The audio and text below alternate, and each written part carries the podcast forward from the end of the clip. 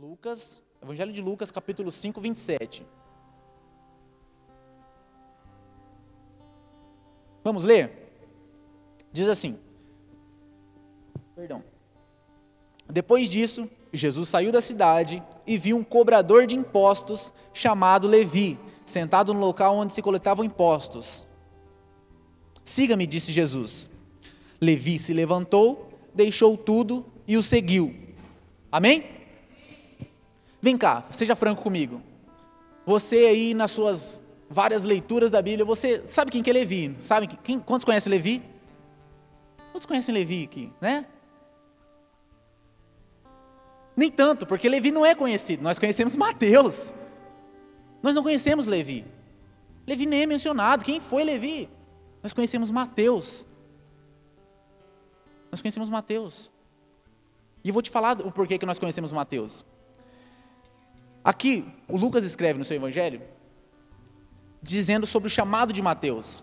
E a ênfase aqui era, era, muito comum naquele tempo, desde, desde Deus, Deus quando chamou Abraão, antes era Abrão, e Deus colocou o nome de Abraão, aconteceu com Daniel, que era virou Beltesazar, que foi para o lado negativo, né? Aconteceu com vários outros personagens da Bíblia, aconteceu com Saulo, aconteceu, vai, lembra comigo aí, quem mais mudou de nome? Jacó se tornou Israel, Sara, Saraí era, virou Sara, enfim, existem inúmeras vezes que o nome das pessoas foram mudados. E aqui a ênfase que nós estamos, vamos falar aqui, Lucas, ele quis dar ênfase ao quê? A um cobrador de impostos chamado Levi. Um cobrador de impostos. Era essa a informação que ele queria passar sobre Mateus. Cobrador de impostos. Essa é a informação. Cobrador de impostos, cobrador de impostos. E eu quero que você abra também a sua Bíblia em Marcos 2. Evangelho de Marcos, no capítulo 2, no verso 13. Eu fiz na sequência aí de Lucas, Marcos, depois a gente vai para Mateus, para ficar mais fácil. Certo? Nós abrimos em Lucas, agora Marcos 2, 13. Diz assim: Em seguida, Jesus saiu outra vez para a beira do mar e ensinou as multidões que vinham até ele. 14. Enquanto caminhavam por ali, viu Levi, filho de Alfeu, sentado no lugar onde se coletavam impostos, se coletavam os impostos. Siga-me, disse Jesus. E Levi se levantou e o seguiu. Aqui a ênfase de Marcos, nós lemos o mesmo texto, a mesma passagem que houve aqui, só que de visões diferentes. Nós lemos que a ênfase de Lucas era de que era um publicano, um cobrador de impostos. Estava dando ênfase no que ele fazia, o trabalho dele, a profissão, ele estudou para isso, para coletar impostos, era o Levi, certo? Aqui Marcos, ele já dá uma outra ênfase, que além de cobrador de impostos, Levi também era filho de Alfeu. Que Alfeu com a sua família, sei lá, ninguém fala sobre quem era Alfeu, quem era a família.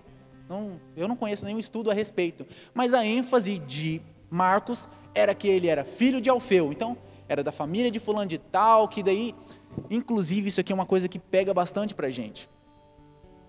Porque as pessoas vão falar, ah, o Ícaro, conhece o Ícaro? O Ícaro, o Ícaro filho do Tiago? Consequentemente já vem uma carga de situações, ah, dá para confiar? É filho do Tiago, hein? Certo? Eu, graças a Deus, eu não tive problema relacionado a isso com os meus pais. Mas existem muitas pessoas que elas têm que encarar a vida com esse peso de caramba. Filho do Alia, você conhece Elia? Pois é. Você conhece? Você conhece? A gente vai, vai ligando as referências, mesmo que aquela pessoa não tenha nada a ver, ela tenha decidido mudar a situação da família dela, mas ela é encarada, reconhecida a partir do que a família trouxe para ela. E daí nós vamos tendo dentro desses rótulos, dentro dessas informações. Olha aí mais uma vez o poder da informação, porque nós vamos a partir, mesmo que nós não somos. Cara, meu pai é alcoólatra, meu pai é mal pagador, nó cego. Eu não quero nada disso para minha vida. Eu tenho certeza de, de que isso é ruim. Mas eu sou associado tanto a isso, tanto a essas informações, que é possível que eu vá aceitando isso. O inimigo vai ministrando tanto no coração das pessoas que eu, eu, eu neguei isso, eu neguei ser alcoólatra, nó cego. Vai falando o que mais aí, o que, que é ruim de ser? É, nosso cego caloteiro é, mas, sabe? Mas daí tantas pessoas, não, cara, não adianta mais eu ficar lutando contra isso, porque eu sou isso. Eu sou o cobrador de impostos. Eu sou o filho do Alfeu. Eu, a minha identidade é essa aqui, de ser um cobrador de impostos, um publicano, um pecador, o filho do Alfeu. Não tem solução para mim. Inclusive, se Jesus vir comer na minha casa, as pessoas vão falar: pô, Jesus não vale nada também, porque está comendo com o publicano ali, com o Levi. Certo? Então nós vamos recebendo essas informações aí. E a gente precisa tomar muito cuidado com isso, porque a nossa identidade vai sendo minguada com isso, cara. Porque eu quero que você abra sua Bíblia no Mateus 9. Mateus capítulo 9. Jesus é tão bom, gente. Mateus capítulo 9, versículo 9. Isso aqui é para a gente não se esquecer. 9, 9. Vamos ler juntos? Leia junto comigo, vendo cada palavra, cada vírgula, cada acento. Enquanto Jesus caminhava, viu um homem chamado Mateus sentado onde coletavam impostos. Siga-me, disse-lhe Jesus. E Mateus se levantou e o seguiu. Gente, olhe para mim aqui rapidinho. Nesses três textos que nós lemos, nós lemos a mesma passagem, o mesmo episódio, a mesma circunstância que aconteceu. Só que nos dois primeiros, em Lucas e em Marcos, nós lemos um Levi, um publicano, um cobrador de impostos, era o filho do Alfeu, era não sei o que com que. E daí Jesus chamou Levi, e, e aqui em Mateus nós lemos que é o próprio Mateus contando como foi o chamado dele. Aqui eu quero falar com você sobre identidade. Porque Mateus, a partir de quando Jesus encontrou com Mateus, Mateus nunca mais foi Levi. Não se importava quem que era Levi, quem que era Alfeu, o que é ser publicano. Não importa para ele, porque quando ele viu Jesus, Jesus falou Mateus. Sabe o que significa Mateus? Alguém sabe o que significa Mateus? É um belo nome. Inclusive, vou mudar o nome do Ícaro para Ícaro Mateus. O próximo vai ser Mateus.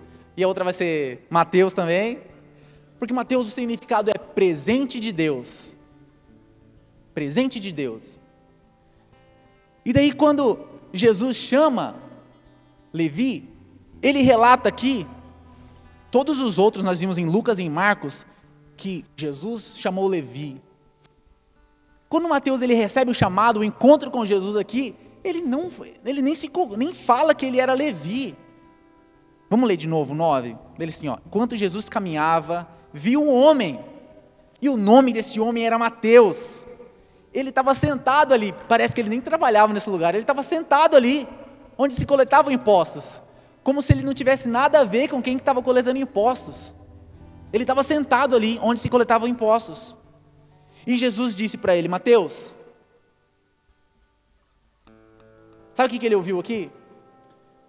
Meu presente de Deus, siga-me. Eu não sei nem o que é o significado de Levi, gente. Não sei, porque não interessa para gente o que é Levi. Gente, interessa para a gente quem que é Mateus, porque é dessa forma, essa identidade que Jesus viu em Mateus e ele já abraçou essa, essa identidade. Ele falou o quê? Eu sou um presente de Deus. Essa é minha identidade. Essa é minha identidade.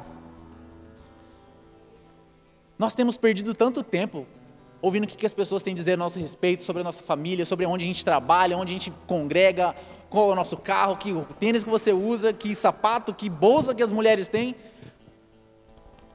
A gente fica perdendo tempo com isso. E a nossa identidade, quando nós nos encontramos com Jesus, Ele muda o nosso nome. Ele muda a nossa identidade. E nesse mundo nós estamos existe tanta necessidade de identidade. Nós estamos para você, se você acredita, nós estamos no, no mês do orgulho. No mês do orgulho LGBT. E existe tanta falta de identidade nisso. E se as pessoas estão lá fora vivendo sem identidade, já é um problema. Mas nós temos servido a Cristo com falta de identidade. Então nós vemos para a igreja aqui e alguma pessoa fala assim: Cara, não gostei do seu cabelo, que está caindo. Senhor, agora eu vou ter que mudar de igreja. Eu vou, vou ter que colocar um implante. Eu vou ter que mudar o meu penteado para outro lado. Porque eu, eu não sei quem eu sou. Ah, meu amigo, nós sabemos quem nós somos. Você pode, ok, você não sabe neste momento quem nós somos, mas nós vamos orar por isso. E a identidade de filho, de presente de Deus, eu quero, o meu desejo é que seja restaurado no seu coração. Porque Jesus não estava olhando para um, um, um, publicano, para um cobrador de impostos, para quem era filho do Alfeu ou não era. Jesus estava olhando para o que Mateus era, um olhar de pai, um olhar profético. E essa visão aqui não é, não, não é possível a partir de, de irmãos, é a partir do olhar de um pai apenas. É um olhar paterno que traz identidade. Nós precisamos ter isso muito firmado nas nossas, nos nossos corações, nas nossas vidas, porque nós temos nos minimizado a partir do que tem falado de nós. Mas aí, quando nós recebemos identidade, nós conseguimos negar com toda autoridade aquilo que não é nosso, porque nós temos uma identidade. A forma como Deus tem nos olhado e tem cuidado de nós. Mesmo que a gente não tenha sentido ainda, mas a bondade do Senhor está sobre nossas vidas, a misericórdia dele se renova a cada manhã. E meu desejo é que você não saia daqui com a identidade indefinida mais. Porque o Senhor está te chamando nessa noite de o meu presente de Deus. Amém? Você é o presente de seu Pai. E a partir do momento que a gente compreende isso, que a nossa identidade é fortalecida, nós começamos automaticamente a nos comportar a partir da nossa identidade. Porque é consequência, uma pessoa que não tem identidade, ela, ela, ela muda muito fácil de rota, eu não sei para onde que eu estou indo. Ah, agora é, é aqui, então vamos para cá. Ah, agora a moda é essa aqui, então vamos para lá. Mas no momento que a gente recebe a identidade de quem nós somos em Cristo, o nosso alvo é fixo. Amém? Meu desejo é que o Senhor ministre no seu coração a sua identidade. E, e nós quero, junto com você, apresentarmos um momento de oração ao Senhor. Vamos orar no tempo para que o Senhor ministre sobre o seu coração, para que o Espírito Santo tenha liberdade nesse lugar aqui e que identidade seja ministrada em nós. Amém? E que isso não se limite a nós apenas, porque nós temos, eu tenho meu filho, tenho a minha esposa, consequentemente a minha identidade estabelecida vai refletir na vida deles. E você tem suas netas, a sua filha, vizinhança, todos nós aqui convivemos com pessoas. E é muito egoísmo, não, é, não tem nada de Deus se nós pegarmos, abraçarmos essa verdade e ficarmos em nós apenas. Meu desejo é que nós possamos sair daqui compartilhando o que Deus tem feito em nossas vidas e, e como uma esponja absorvendo para sairmos derramando sobre essa cidade.